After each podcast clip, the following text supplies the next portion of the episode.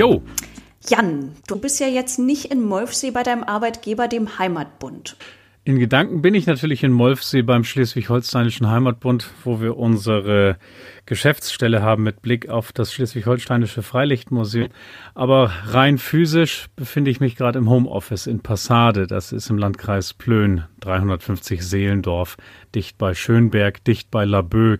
Weißt du, ich wollte dich heute eigentlich gerne mit einem fashion-plattdeutschen Satz beeindrucken und ich habe hier auch den Sass, das plattdeutsche Wörterbuch. Und dann ist mir wieder aufgefallen, dass mein Problem immer ist, dass es da keine Lautschrift gibt. Ich habe ja dann doch immer Sorge, dass ich das falsch ausspreche spreche. Das ist doch schade. Das ist wahrscheinlich mit Bedacht. Es ist jetzt, es gibt keinen Oxford. Plattdeutsch. Und würde der Sass auftauchen mit einer Lautumschrift und A in Strat, das wir hier ja zu einem O machen, Stroht auch als solches transkribieren in Lautschrift, dann würde sich möglicherweise der Mecklenburger, der zum A hin tendiert, ebenso wie der Lüneburger, nicht berücksichtigt fühlen. Ja, da ist doch Singen viel einfacher. Deswegen haben wir uns ja letztes Jahr eigentlich auch gedacht, wir machen einfach mal eine Veranstaltung zum Plattdeutschen und Singen, um die Leute so ein bisschen zu motivieren, den Mund aufzumachen. Und dann kam Corona und dann konnte das nicht stattfinden. Ja, ein fantastisches Thema. Und das ist auch wirklich absolut bedauerlich gewesen, dass wir dieses plattdeutsche Rudelsingen in Berlin nicht machen konnten. Nicht nur wegen äh, wegen des Rotweins, um den wir da gekommen sind, sondern tatsächlich auch wegen des Spaßes, den das Ganze gemacht hätte, garantiert gemacht hätte. Genau, und Jan, du bist selbst so ein toller Sänger. Ich stelle dich mal ganz kurz vor. Du bist ja aktuell beim Heimatbund in Schleswig-Holstein für Niederdeutsch und Friesisch zuständig. Seit wann eigentlich nochmal? Seit 1. Januar 2019 vorher 20 Jahre NDR auf dem Buckel und jetzt nochmal äh, der Schritt richtig in die Heimatpflege, richtig, wo ich das machen kann, was mich schon immer begeistert hat, nämlich das Plattdeutsche schlicht und ergreifend ernst nehmen und als solches auch präsentieren. Ja, und dann bist du natürlich auch so ein großartiger Singer-Songwriter und Poetry Slammer und alles auf Platt. Nicht nicht nur auf Platt. Also so. Singer-Songwriter ja auch immer auf Hochdeutsch. Ähm, da gibt's für mich keine Ausschließlichkeit. Es geht ja um die Mehrsprachigkeit, die wir haben. Hier im Norden zum Beispiel. Und die ist geprägt durch Hochdeutsch und Plattdeutsch. Und nicht nur das hier in Schleswig-Holstein, ja auch noch Dänisch, äh, um, um weitere Katersprachen zu nennen, also aus der äh, Charta der Regional- und Minderheitensprachen. Romanes also die Sprache der Roma und Sinti und natürlich am westlichen Küstensaum und auf den vorgelagerten Geestkerninseln das Nordfriesische. Bei uns ist sprachlich richtig was los. Wenn man Lust hat, sich darauf einzulassen, ist das hochinteressant. Und für mich ist Galas klar, meine Muttersprache ist Hochdeutsch übrigens ähm, dass ich mich auch in dieser Sprache artikuliere. Und bist du eigentlich aus Schleswig-Holstein? Nee, ich bin alter Niedersachse. Es gibt die Stadt Buxtehude, da bin ich geboren. Und dann, weil meine Eltern dann einen Hof gekauft haben in der Lüneburger Heide, mit einem Jahr schon umgezogen in den Landkreis Uelzen in Niedersachsen, Lüneburger Heide, Ostheide. Und da bin ich schon aufgewachsen. Und sag mal, nun haben wir uns heute ja verabredet, um über Plattdeutsch und seine Lieder zu sprechen und haben dann drüber nachgedacht, wie könnte dieser Podcast denn heißen und sind ziemlich lange bei Sex, Prügeln, Saufen hängen geblieben. Erklär mal, was hat Sex, Prügeln und Saufen mit plattdeutschen Liedern zu tun? Ja, das, ähm, also zunächst einmal ging es uns natürlich darum, möglichst viele Hörer zu generieren für diesen wundervollen Podcast. Und da äh, geht natürlich nichts besser als äh, Sex und Saufen und Prügeln. Ähm, über das plattdeutsche Volkslied lässt sich selbstverständlich nichts anderes sagen als über das hochdeutsche Volkslied oder als über äh, Volkslieder anderer, sagen wir mal zumindest angrenzender europäischer Länder, soweit ich das überblicken kann.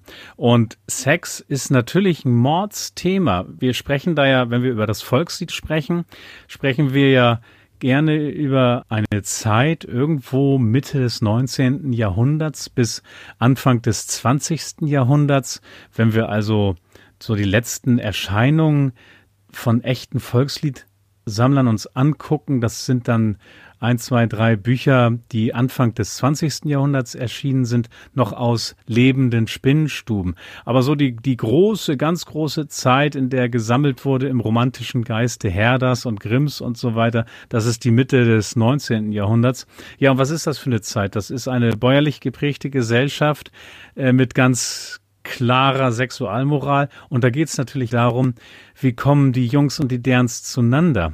Und in heutiger Perspektive, wenn wir zunehmend in der Volkskunde auch feministische Sichtweisen integrieren in unsere Betrachtung, ist das ja auch nicht nur heil und lustig und schön und romantisch gewesen, sondern dann kann man vielleicht auch einem vermeintlich lieben Lied wie Dat du min leifsten bist eine etwas bittere Note abgewinnen. Und das sage ich jetzt nicht, um das Lied zu beschädigen als solches. Im Gegenteil, ich sage das eher darum gerne, um endlich dahin zu kommen, auch, auch diesen Teil der Sprache, die Lieder, die unsere Sprache aufbewahrt, endlich ernst zu nehmen. Wie gesagt, ich arbeite mich so ein bisschen daran ab, dass wir immer niedlich gefunden werden und dann darum nicht für, ganz für ernst genommen werden. Das ist aber nicht so.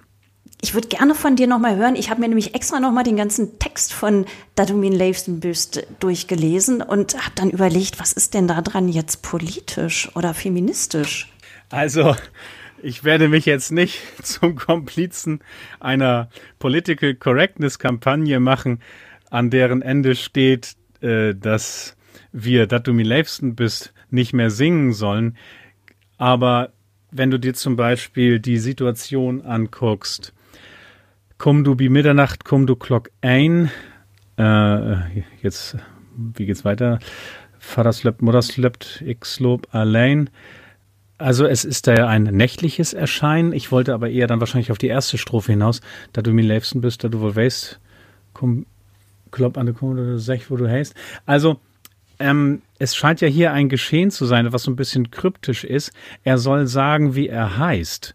Und ich könnte mir vorstellen, dass wir das durchaus eins zu eins nehmen können. Sie weiß nicht, wer kommt.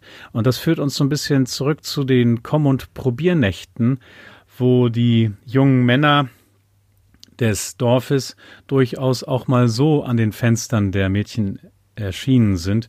Und wir haben Berichte, dass äh, sie bei Abweisung dann auch durchaus ungehalten reagieren konnten, unter anderem durch Zerschlagen der Scheiben. Und es soll da auch natürlich Übergriffigkeiten gegeben haben, was man sich sehr gut vorstellen kann. Das alles beschreibt ja Jochen Wiegand in dem Bu Literaturbuch für Schleswig-Holstein, das im Mai im Wachholz Verlag erschienen soll. Und da ist das, das ist, glaube ich, das erste Buch, das das mal so richtig vernünftig für uns bearbeiten wird. Da, da wird eine Menge Interessantes drin stehen. Und ich freue mich schon darauf, auf den Schaden, den wir anrichten bei all jenen, die tatsächlich das einfach nur süß und heimelig fanden, unser niederdeutsches Liedgut. Nee, ist es nicht. Ja, also auf dieses Literaturbuch von Jochen Wiegand kommen wir natürlich gleich noch, aber äh, mich interessiert ja schon nochmal diese Frage, über die wir auch letztes Jahr beide in eine ganz schöne Diskussion geraten sind, nämlich die große Frage, warum nimmt uns niemand ernst? Das ist ja doch eine wichtige Frage für die plattdeutsche Community. Und wir beide hatten dann, als Corona aufkam, diese Diskussion über das Wort Schnutenpulli, ist dann letztes Jahr auch zum plattdeutschen Wort des Jahres gewählt worden, also das Wort für Mund-Nasenschutz. Und dann hat man das sogar abends plötzlich in den Nachrichten gehört als so eine putzige regionale Idee äh, in diesen schlimmen Zeiten. Und du hast dich da, ja. ja, also du hast da so allerlei Interviews gegeben. Wie hast du dich da eigentlich eingemischt? Also erstmal, Heike, freue ich mich total, dass wir diesen Podcast aufnehmen können. Denn ich glaube, ich war damals für dich ein total verkrampfter Spießer und du warst für mich irgendwie ein unreflektierte Zeitgenossin. Ja, ich kann und dir das sagen. Guck mal, ich sitze hier in Berlin, abends vorm Fernseher vor den Nachrichten, quasi in der plattdeutschen Diaspora und bin irgendwie total stolz, dass hier auch mal so überregional so ein plattdeutsches Wort fällt. Und ich habe dann natürlich nach unserem Gespräch drüber nachgedacht und heute sehe ich das tatsächlich auch anders. Also das hat schon was bewegt. Hm. Viele haben ja in diesem Schnutenpulli den Beweis gesehen, wie vital das Plattdeutsche ist. Das ist ja immer so das Thema. Ne? Also spricht das überhaupt noch jemand? Man entwickelt sich die Sprache fort.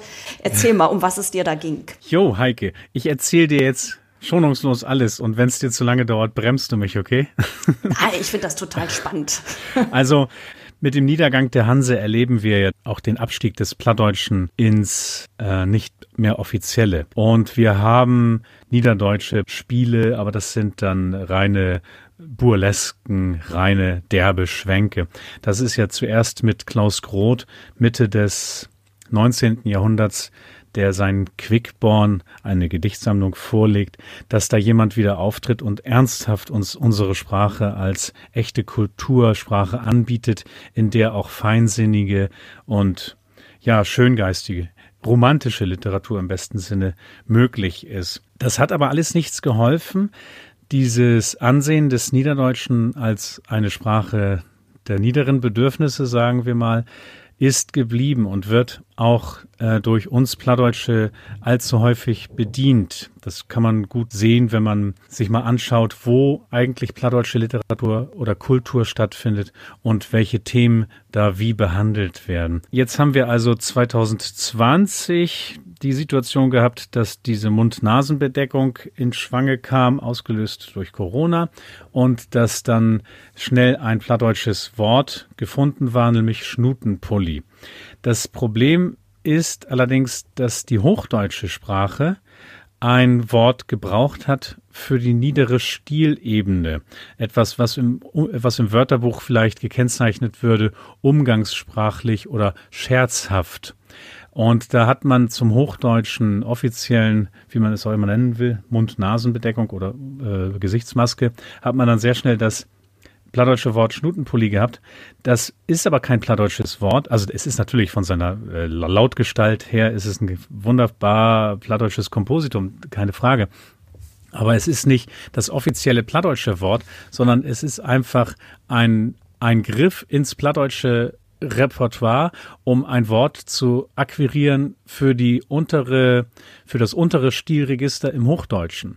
Wir haben das Problem im Plattdeutschen, dass wir zum Beispiel keine Medien haben, keine ernstzunehmenden Medien. Aber es gibt eine fantastische Sendung. Das sind die Nachrichten, die Plattdeutschen einmal täglich ausgestrahlt bei NDR 90,3. Das muss ich dir jetzt leider sagen. Nicht in Schleswig-Holstein, sondern bei einem Hamburger Landessender äh, gibt es Plattdeutsche Nachrichten. Und da wäre ja zu fragen, wenn die Leute, die dort hochdeutsche Meldungen ins Plattdeutsche übertragen und dann auch performen on air, wie würden die zu Mund-Nasen-Bedeckung auf Plattdeutsch sagen? Ich weiß, einige sagen Schnutenpulli, finde ich aber nicht richtig, weil in der Textform in der Nachreichungsform Meldungen, Nachrichten haben ja Worte aus der unteren Stilebene nichts verloren, sondern da wird man ja das Wort der mittleren Stilebene suchen. Wenn du auf Hochdeutsch eine Nachricht über Besteuerung von Fahrrädern hörst, würdest du dich wundern, dass da ein Nachrichtensprecher ernsthaft und nicht in Anführungszeichen plötzlich von Drahteseln spricht. Also heißt die Devise Spaß beiseite. ja, und das ist jetzt der, die furchtbare Falle, in die ich getappt bin und in du, die mich jetzt auch tappen lässt. Nee, das war für mich einfach nur eine Vorlage, endlich mal eine platte Provokation im Sinne ja. von niveaulos hier loszuwerden. Ja, und ja. platt ist eben nicht niveaulos. Das wollen wir hier ja eigentlich zeigen. Und das machst du ja auch total kreativ und professionell in deinem Job. Du hast so tolle Ideen, die niederdeutsche Sprache in unser Leben zurückzuholen. Du machst zum Beispiel für den Heimatbund nicht nur plattdeutsche Podcasts, sondern auch diese total bezaubernden Do-it-yourself-Videos mit deinen Kindern. Erzähl mal, was wir da sehen können. Yo, also, was du gerade gesagt hast, das muss ich gleich mal meiner Frau erzählen. Dann freut sie sich, wie, wie nett du meine Arbeit beschreibst. Ja, wir machen einfach nur unsere, unsere Arbeit und haben Spaß. Bei diesem Heimatbund haben wir ja eine Kampagne laufen, die Landdienst Brok, Pladic in Familie. Und mit dieser Kampagne kommen wir auf ein anderes Thema zu sprechen, nämlich, dass wir Plattdeutscher nicht nur im kulturellen Raum haben, wo es irgendwie lustig oder nicht lustig auf der Bühne erscheint, sondern, hey Leute, es ist auch einfach noch in vielen Familien in Norddeutschland Muttersprache. Und dass wir Familien stärken, die die Möglichkeit haben, diese Sprache noch als Mutter, Vater oder aber Großeltern oder aber Onkel, Tante Sprache zu pflegen und damit äh, zu einer Mehrsprachigkeit zu kommen. Spätestens seit dem Zuzug von Gastarbeitern in den 60er Jahren haben wir ja in Realita eine Situation in Deutschland, dass mehr und mehr Kinder mehrsprachig sind. Und da sprechen wir jetzt über Türkisch, Portugiesisch und andere Sprachen. Ja, aber hey, wir haben auch eine gewachsene Mehrsprachigkeit und die ist nicht erst seit den 60er Jahren, die ist äh, seit immer, um um mal zu übertreiben, aber seit vielen Jahrhunderten. Und dass die Mehrsprachigkeit anders als unserer Elterngeneration. Ich bin jetzt fast 50, meine Eltern haben es noch so erfahren von den Pädagogen und den Autoritäten.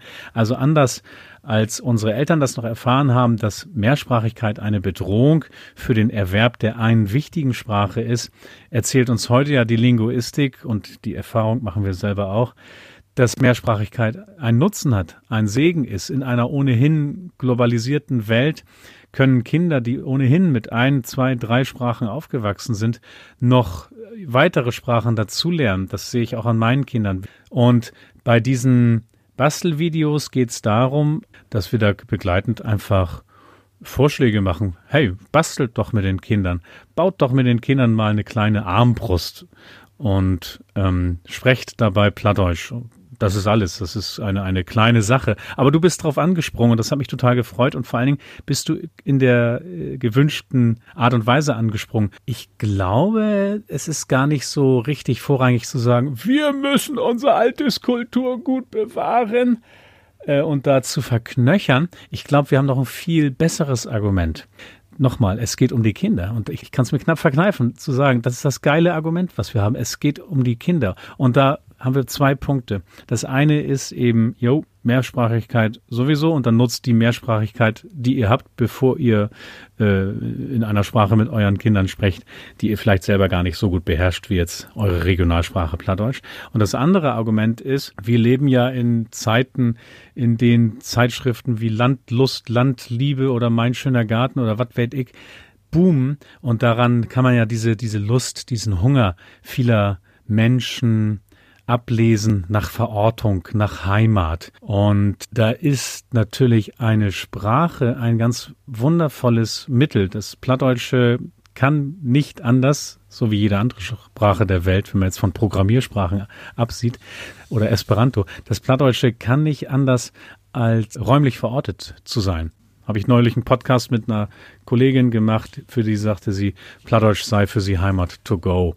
Und das ist jetzt gar nicht antiquiert oder verstaubt oder allzu rührselig, aber ein bisschen Sentiment, klar, gehört zum Leben dazu. Und das können Familien ihren Kindern auch bieten. Wir arbeiten dafür, Familien zu ermutigen, das anders zu machen. Genau, wie macht ihr das? Erzähl mal, wie macht ihr das? Ja, es ist ja, äh, weißt du, Heike, ich bin Anfang Januar angefangen, äh, Anfang Januar 2019 beim Schleswig-Holsteinischen Heimatbund. Das ist ein moderner Dachverband. Da arbeiten Leute, die haben einen Heimatbegriff, der allen offen steht. Wir haben ja nun viel mit Migration zu tun in Schleswig-Holstein wie im Rest Europas.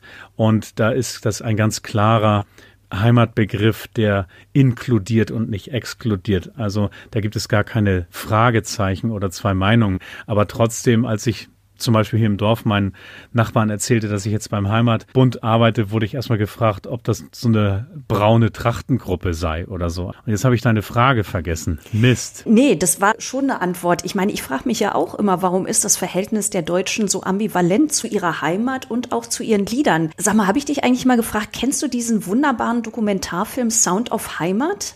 Heike, du hast selber deine Frage vergessen, aber das beruhigt mich. ähm, ähm, ja, klar kenne ich den Sound auf Heimatfilm. Ich finde ja. den so großartig, ja. Also für die, die den nicht kennen, ein neuseeländischer Klarinettist, dieser Hayden Chrisholm, startet in Köln seine Reise durch Deutschland und trifft überall Menschen, die musizieren. Und was ihn dabei bewegt, und das finde ich wirklich so eine interessante Frage, ist, warum die Deutschen so ein schwieriges Verhältnis zur deutschen Volksmusik und zum Thema Heimat haben. Und mhm. im Film, also der reist ja dann vom Allgäu bis nach Flensburg und trifft da so irre Musiker, die so zeitgenössisch und temperamentvoll das Thema Heimat interpretieren. Stimmt, also Sound of Heimat, dieser Neuseeländer begibt sich auf die Reise, wie du sagst, zu den verkorksten Deutschen. Jetzt wird darüber ja viel gesprochen, warum sind wir so verkorkst, was unser eigenes Volkslied anbelangt. Das eine ist immer wieder der Rekurs auf die Nazizeit, auf den Missbrauch unserer Volkslieder durch die Nazis. Das spielt sicherlich eine Rolle. Allerdings und das habe ich auch immer hundertprozentig geglaubt. Allerdings erlebe ich, dass das Volkslied auch in anderen europäischen Ländern so ein bisschen auf dem Abstieg ist. Warum auch immer. Und man sieht ja sehr schön in dem Film, er entdeckt ja versteckte Blumen. Und vor allen Dingen entdeckt er Menschen, die richtig Lust haben, weiterhin zu singen und die, warum auch immer, zurückgefunden haben oder aber den Kontakt zum Volkslied nie haben abreißen lassen, in welcher Gestalt das auch auftaucht. Er ist, glaube ich, bei, selbst bei so Rosenmontagsverbänden da im Rheinland und besucht dann aber auch einen Shantychor in Flensburg. Das sind ja ganz unterschiedliche auch musikalische Ausdrucksformen. Ich habe es selber nie verstanden ich habe als Kind schon gerne Volkslieder gesungen, obwohl ich eine ganz normale Sozialisation im Heavy Metal und Hard Rock hatte und auch natürlich meine Bands, meine Rockbands hatte. Also ich war jetzt nicht irgendwie ein Hornbrille tragender äh, Sonderling. Ja, toller Film, toller Typ und tolle Ergebnisse. Und ich glaube, auch hier, wie wir jetzt die Familien ermutigen, den Schatz, den sie haben, mit einer Sprache, mit einer eigenen Sprache, ähm, dass sie diesen Schatz da können wir natürlich auch nur an, an Männer, Frauen, diverse, an alle Menschen appellieren, lass diesen Schatz nicht versiegen. Den Liederschatz? Ja, diesen Liederschatz und diese Freude am Singen dieser Lieder. Absolut. Und das sollte ja eigentlich auch das Thema unseres Podcasts sein, nämlich die Lieder im echten Norden südlich der dänischen Grenze. Jan, du warst ja auch in dieses Buchprojekt von Jochen Wiegand involviert. Ich glaube, das Buch kommt jetzt im Mai im Wachholz Verlag raus, sammelt die plattdeutschen Volkslieder, aber es ist nicht einfach nur ein Liederbuch zum Nachsingen, oder? Ja, Jochen Wiegand macht ja eine super Arbeit. Er hat die Lieder verbunden mit der Geschichte hinter diesen Liedern, mit der Historie, hat beschrieben, woher sie kommen, welchen Ursprung sie haben. Und er macht es ganz toll, dass er sie verbindet mit heutigen Fragestellungen. Also zum Beispiel Lüt Matten de Hoos, Text von Klaus Groth. Da erzählt er natürlich die Geschichte dieser Fabel von diesem Hasen, der mit dem Fuchs tanzt und dann ja totgebissen wird. Und steigt aber ein in die Geschichte mit Demenz, mit dem Thema Demenz. Ja, wie passt das zueinander? Ähm, ganz einfach. Viele Leute in Schleswig. Sag mal, darf ich dich ganz kurz unterbrechen? Kannst du uns noch mal kurz den Text sagen oder singen? Also, Lüt matten de hos, de muckt sich ein Spos. Hey, wer bietst du deren, dat Tanzen to lern? Und hey, dans ganz allein, ob de achtersten Bein. Und hey, dans ganz allein, ob de achtersten Bein. Koim reinke de Foss, und achtassen kost und secht lütsche Matten, sau flink ob de Patten, und du danst hier allein ob de achtasten Bein, und du danst hier allein ob de achtasten Bein.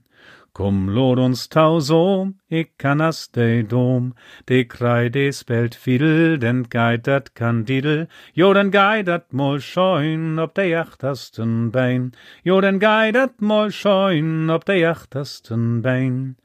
Lüt Matten gave Pot, de Voss bei dem Tod. Hey, setz sich in Schatten, verspießt Lütje Matten, und ich krei, de krieg ein von de achtersten Bein, und ich krei, de krieg ein von de achtersten Bein. Also Lütmatten ist so dusselig und Gift und Voss, der ihm nur so lecker beschnackt, äh, Gift ihm de Paut und dat End von Late de Dance, End mit den Daut von den Lütten Matthias, von den Lütten Matten. Und was so. hat es jetzt mit Demenz zu tun? Ja, genau. Jochen Wiegand steigt ein in diesem Kapitel mit dem Thema Demenz, weil heute noch viele Menschen, die jetzt eben alt sind in Pflegeheimen und Einrichtungen und so weiter, dieses Lied noch kennen. Und bei Demenz passiert es ja gerne, dass das Kurzzeitgedächtnis abbaut, dass Dinge, die zeitlich näher liegen, eher verschwinden, aber dass Dinge, die zeitlich ferner liegen, sprich Kindheit, Schulzeit und dergleichen, sehr stabil bleiben. Und dazu gehören auch Lieder. Und Lieder, das sind ja, wie gesagt, nicht nur Texte und Melodien, das sind eben auch ganz viel transportierte Emotionen. Und ein äußerst bekanntes Volkslied wie Lütmatten de Hoos ist immer wieder erlebbar bei vielen schon dementiell veränderten Personen noch abrufbar. Und wie sieht dieses Liederbuch aus? Das ist ein Lese-, Singe- und Aha-Buch. So könnte man das sagen. Finanzieren tut das Bildungsministerium, das Kultusministerium. Herausgeber ist der Heimatbund. Genau, darum habe ich damit zu tun, weil ich so ein Ansprechpartner bin. Sag mal, ich habe bei dir diesen Podcast gehört über die sassische Dimension und da ging es irgendwie um rechte Gesinnung, plattdeutsche Szene und rechtes Gedankengut. Ja, darf ich ein bisschen ausholen? Das dauert jetzt, wenn ich das. Also wir fangen mal im Jahre 2000 an. Ja, bitte. War dann die Europäische Charta der Regional- und Minderheitensprachen dann auch endlich in Deutschland ratifiziert und geschützt sind in der Charta der Regional- und Minderheitensprachen oder sagen wir mal angemeldet für Schleswig-Holstein sind vier Sprachen. Das ist das Dänische, das ist das Romanes, das ist das Friesische und eben unsere Sprache, das Plattdeutsche. So, und es hat schon, als es eben Leute gab, die sich dafür eingesetzt haben, dass auch das Plattdeutsche als Regionalsprache, also als nicht die Sprache einer nationalen Minderheit, sondern als eine Regionalsprache, in die Karte aufgenommen werden soll, Leute gegeben, die sich dagegen gestellt haben. Und das waren durchaus auch Leute aus dem plattdeutschen Kontext. Es gibt einen Autor, den ich da zitiert habe, wo es um die sassische Dimension geht in meinem Podcast. Der heißt Ulf Thomas Lessle. Der hat jahrelang gearbeitet beim Institut für Niederdeutsche Sprache in Bremen, also sozusagen einer von uns. Und er hat gesagt, dieses ganze Charta-Projekt, ich hoffe, ich, ich hoffe, ich fasse ihn jetzt wirklich richtig zusammen. Da bitte ich jeden, der das hier hört, sich nochmal selber reinzuarbeiten in das Thema. Er hat gesagt, dass das ganze Projekt der Charta-Sprachen darauf oder der Charta darauf aufbaut, auf der Herkunft der lokalen Verankerung von Sprache. Also die Waliser mit ihrem Walisischen wohnen in Wales und die Sami mit ihrem Samischen wohnen im Samenland in Norwegen und Schweden oben im nördlichen Teil. Und die Nordfriesen wohnen an der Nordseeküste. Und nur dort spricht man das und dass damit eine Idee befeuert wird, dass Sprache und Herkunft ja, schicksalshaft verbunden sind. Und das, ich, ich versuche das zu interpretieren. Das sind ich, deren Worte. Ich versuche es jetzt wirklich nur zu interpretieren und will auch niemandem Unrecht tun.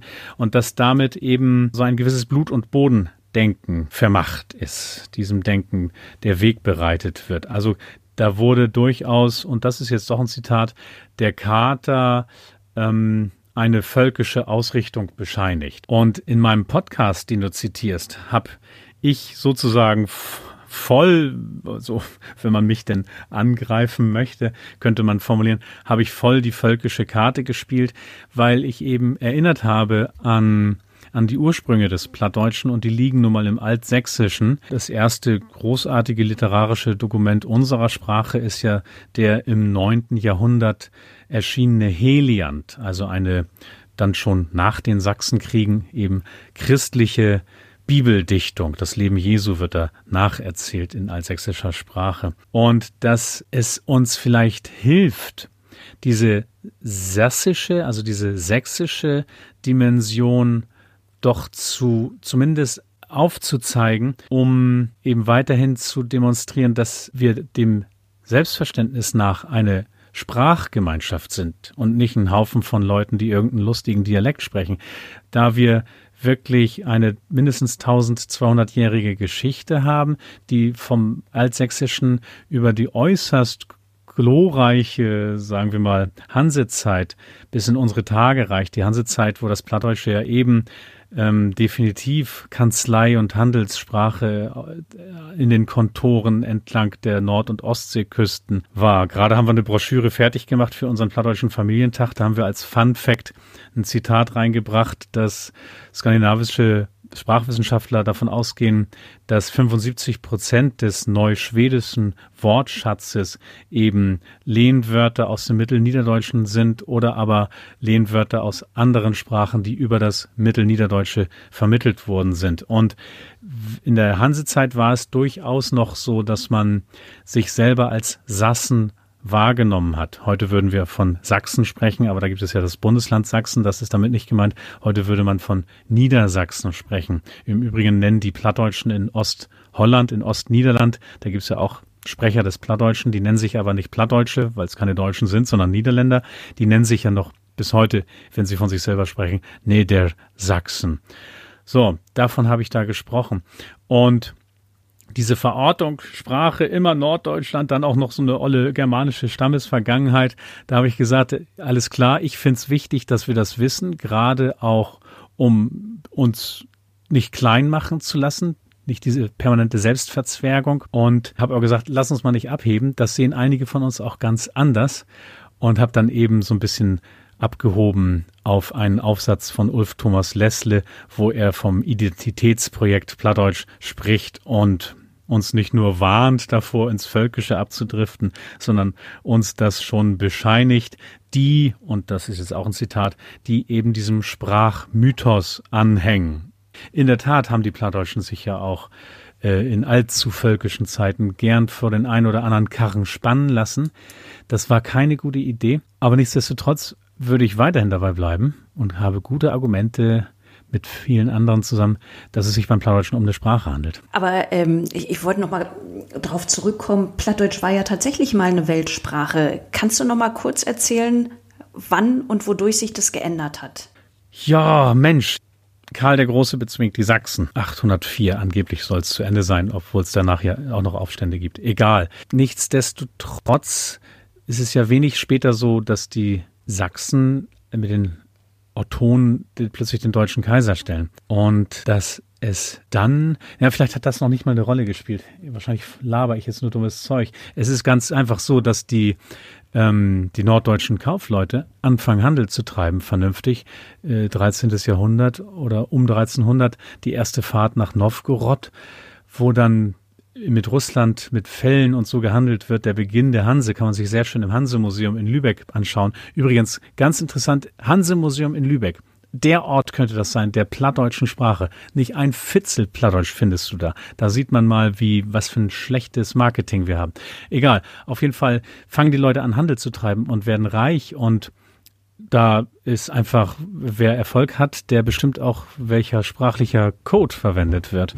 Und da ist einfach, ähm, dann sind das andere Länder entlang der Ostsee und der Nordsee, die dann auch gerne sächsisches, also mittelniederdeutsches, also hansisches Recht übernehmen. Wenn du dir zum Beispiel ein wichtiges literarisches Dokument der Hansezeit ist der Sachsenspiegel von Eike von Repko. Wenn du jetzt den einen oder anderen Juristen unter deinen Hörern hast, wird der das vielleicht sogar schon mal gehört haben, diesen Sachsenspiegel von Eike von Repko.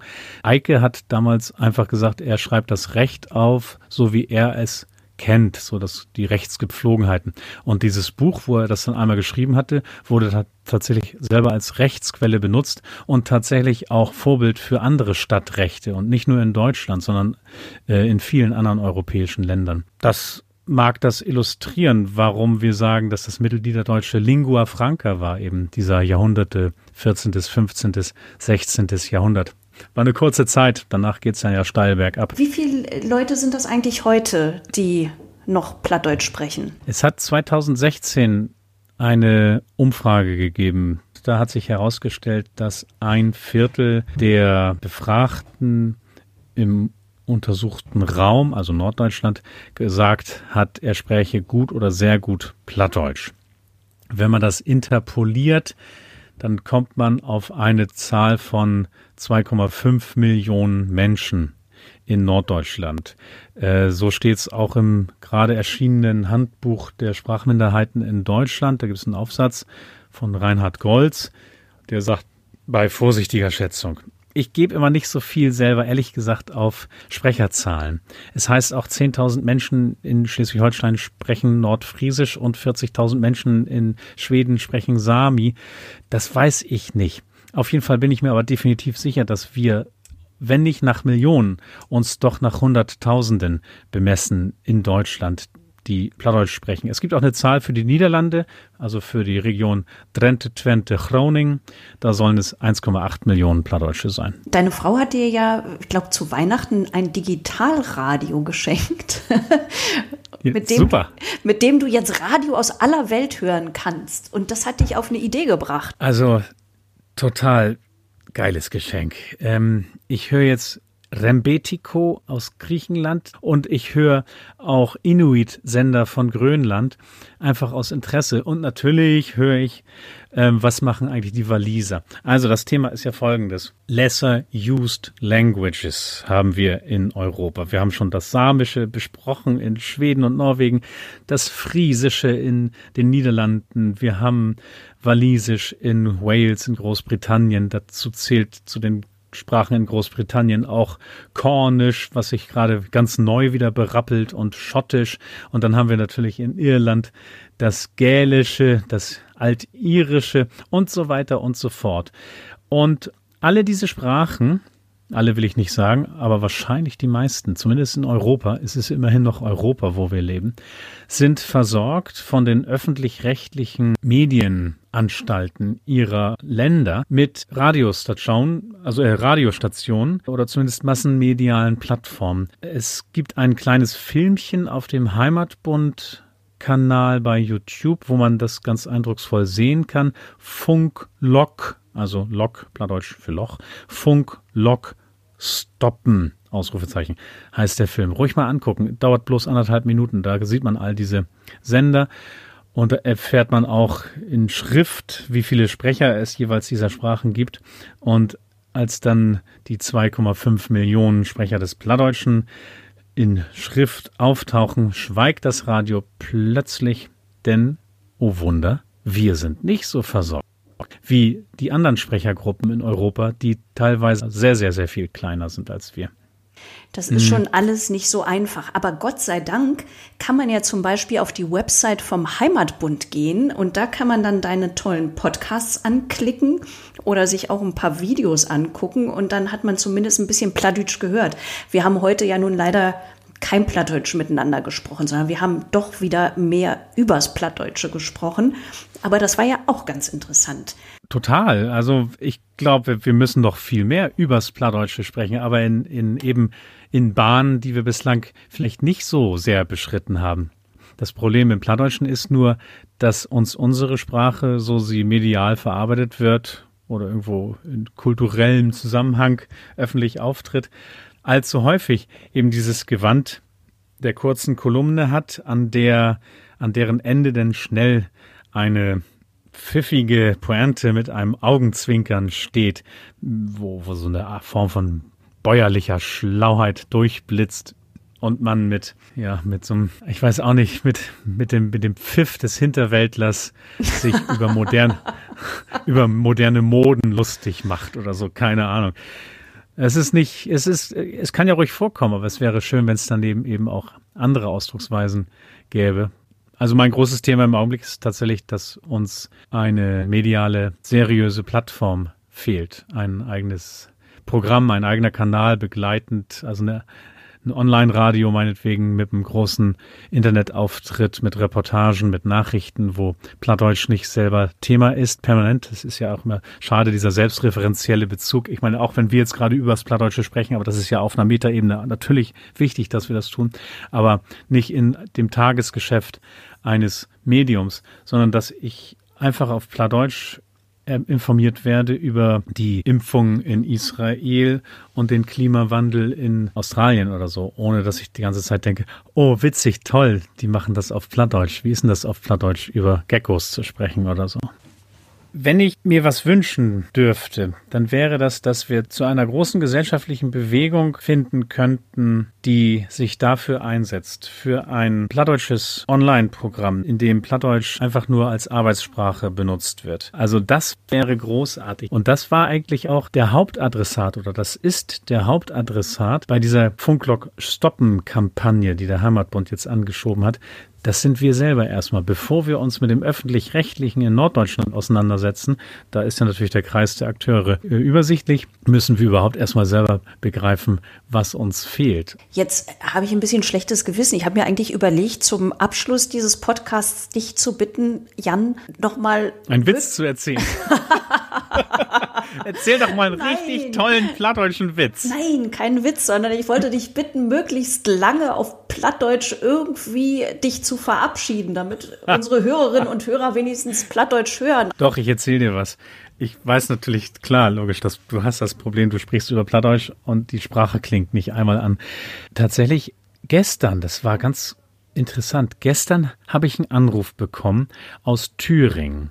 Und das war eine Frau, die klang traurig und bat mich, ihr ein Gedicht aufzusagen. Ihr Mann sei Aschermittwoch gestorben. Ich kenne die Frau nicht. Ich die hat irgendwie auch über den Heimatbund oder wo auch immer her meine Nummer gehabt. Und dann habe ich ihr tatsächlich, so gut ich das jetzt auf dem Stutz zusammenbekam, Min Jehan vorgetragen. Und dann war sie ganz glücklich und hat wieder aufgelegt. Und dann kann ich zum, zum Ende unseres Gesprächs nochmal Min Jahan aufsagen. Ich hoffe wirklich, ich kriege das zusammen. Soll ich das machen? Mit dem oh, Gedicht das ist eine ganz tolle Idee. Und ich sage schon mal Tschüss. Genau. Wunderbar. Wir hören jetzt das schöne Gedicht von Jan Graf. Okay. Äh, das ist dann ganz am Ende, dann sage ich jetzt auch schon mal Tschüss und äh, hoffe, dass ich das Gedicht richtig hinkriege. Und wenn nicht, dann müssen deine Leute das selber nochmal nachlesen bei Klaus Groth. Heike, danke für den Klönschnack. Hier kommt von Klaus Groth äh, Min Jehan. Ich wohl wie wär noch klein Jehan, do wär de Welt so graut. Wie seiten ob den Stein Jehan, weiß noch, Binovas Saut. An Heben seil de stille Mohn, wie Segen, wo he leib, und snacken, wo de Himmel hauch, und wat de Saut woll deib. Weis noch, wo still dat Werge han, do rühr kein Blatt an Baum, so ist dat nu nicht mehr han, as höchstens noch in Traum. Och nö, wenn dor de Schäper sung, allein entwiede fällt. Nicht worge han, dat wär ein Taun, der einzge ob de Welt. Mit inner in de Schummertit, denn wart mi so tamaut, denn löppt mit langs de Rüch so as dommals bi den Saut. Denn dreig mi so hastig um, as wär ich nicht allein. Mat eins, wat ich finge han, dat is, ich sto und wein. Fertig.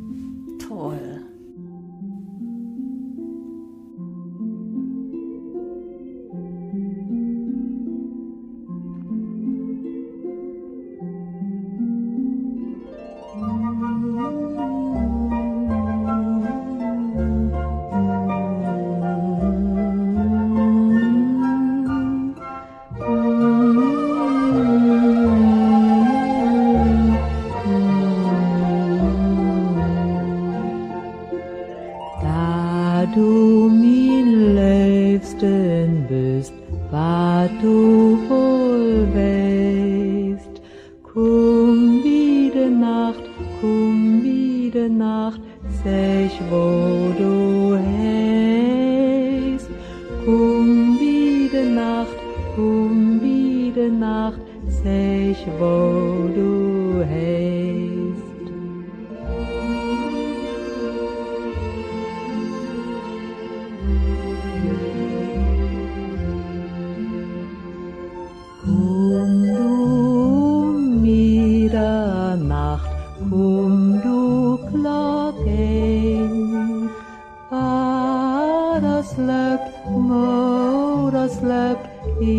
la baleine,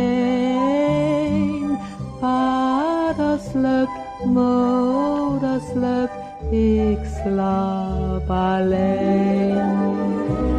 La panne de kammerdeur, druk op de klink. Vaderslup, moeder meent dat hij de wind.